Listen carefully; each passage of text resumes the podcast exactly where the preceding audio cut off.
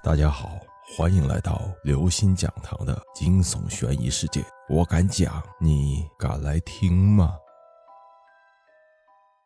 离奇真实恐怖故事。自从毕业之后，孙晋宇就一直没有精神。他给我总体的感觉就是一点都不像美国回来的留学生。因为我在美剧里看到的美国学生都是蹦蹦跳跳的，我也不好问他什么，所以他几乎每天都不说话，窝在图书馆里。直到今天早上，他才开口对我说：“思明，这几天我一直不舒服，很想回趟中国，但是我实在懒得动弹。你回国的时候能帮我顺便拜访一下我的家人吗？帮我拍几张照片回来啊。”原来是想家了呀，还以为他和他女朋友闹掰了呢。看来这八卦是听不成了。我干笑了两声，接着打包我的行李。孙晋宇一直把我送到了机场。一到登机口，他就从包里掏出几百美金，让我给他家里买点东西，剩下的就算是小费了。我白了他一眼。虽说表面上装出一副财大气粗的样子，但是内心还是对金钱毫无抵抗能力的。在他的目送下，我安然无恙地上了飞机。飞机上的时间自然都是很无聊的。下了飞机，还没有来得及喘息，就被来接机的姑姑推进汽车里，一路颠簸，到家的时候差点要吐出来。跟家人寒暄完后。第二天清晨，就又踏上了看孙静与家人的路。我心说，为了几十美金，我何必这么拼呢？不过这也只是想想而已。到了他家门口，我不禁长叹一声：“有钱人家的孩子果然不一样啊！瞧这别墅，真是奢华呀。”先干正事儿吧。我敲了敲自己的头，提着中国制造的美国特产。大包小包的走进了孙靖宇的家门。他的父母常年在国外工作，家里只有爷爷和几个佣人。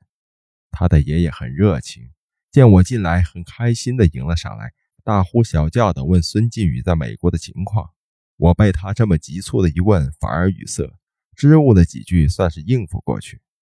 他爷爷似乎也挺无聊，我屁股还没坐热，就开始跟我扯起孙靖宇小时候的事儿。什么捏泥人啊，跳皮筋啊，听得我一头雾水。我心说，一直以为这小子只会玩电脑，没想到小时候还会这么多玩意儿。聊着聊着，他爷爷的表情突然变得诡异起来，说道：“你发没发现小雨的胳膊上有一道疤？”我连忙点头，记得之前问孙俊宇那道疤的事，那小子死活都不说。看来真是得来全不费功夫啊。老爷子见我有兴趣，也来的兴致，清了清嗓子，说道：“嗯小雨小的时候可皮了，怎么打都没用，所以我就想了一招，大晚上的和他一起看瓜棚，心说这小子一定会吓得个半死。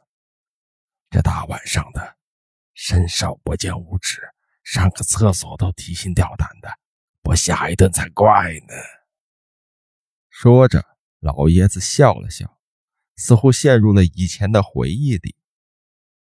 过了一会儿，他举起杯子喝了一口茶水，接着说道：“那天晚上，我早早的就在瓜棚里睡着了。小雨在地上用西瓜籽拼着图画，没过多久也倒在地上睡着了。黑夜中的瓜田，黑黝黝的。”月光透过云层，清冷的光辉散落在地上，给漆黑的瓜田又添了几分阴森。小雨睡觉从来都不老实，那天晚上他起床起夜，我被他翻身的声音吵醒了，跟着他走了出去。他在田里上厕所，我就在田里查看查看有没有黄鼠狼之类的。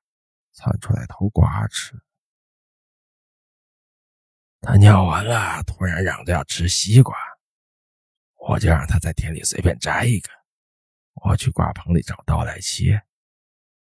过了一会儿，他抱着一个脸盆大的西瓜跑了进来，我一看就惊了，这么大的瓜是从哪儿摘来的呀？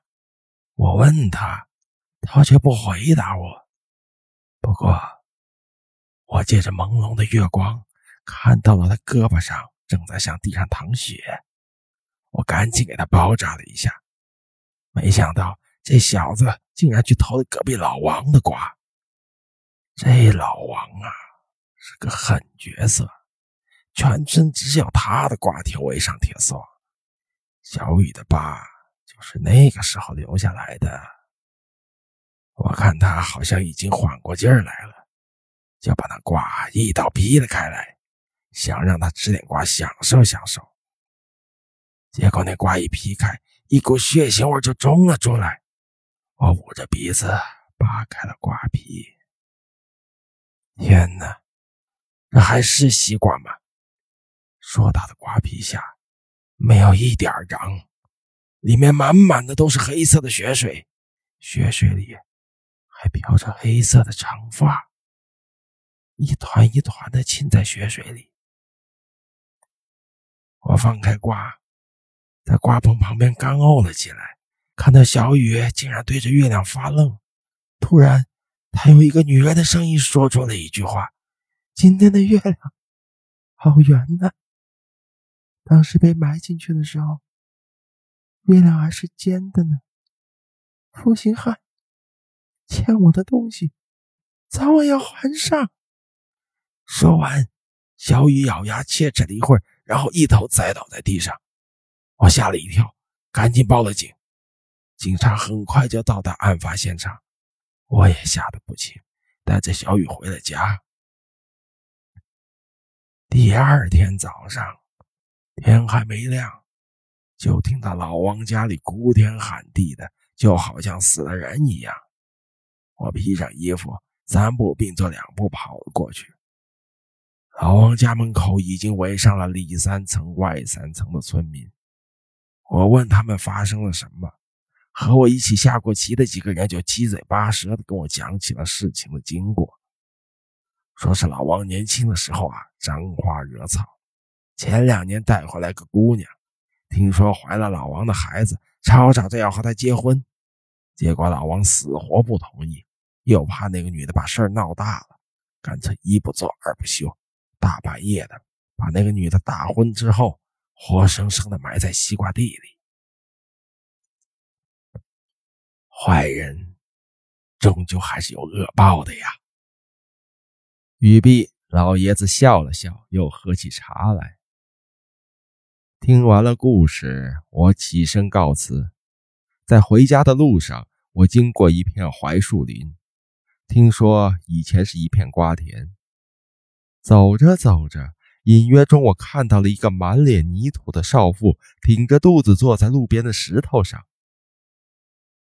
看到他的脸，我突然想起了什么，一下把手机惊掉在地上，逃命似的向家的方向狂奔。他的脸真的好熟悉，好像孙靖宇的女朋友。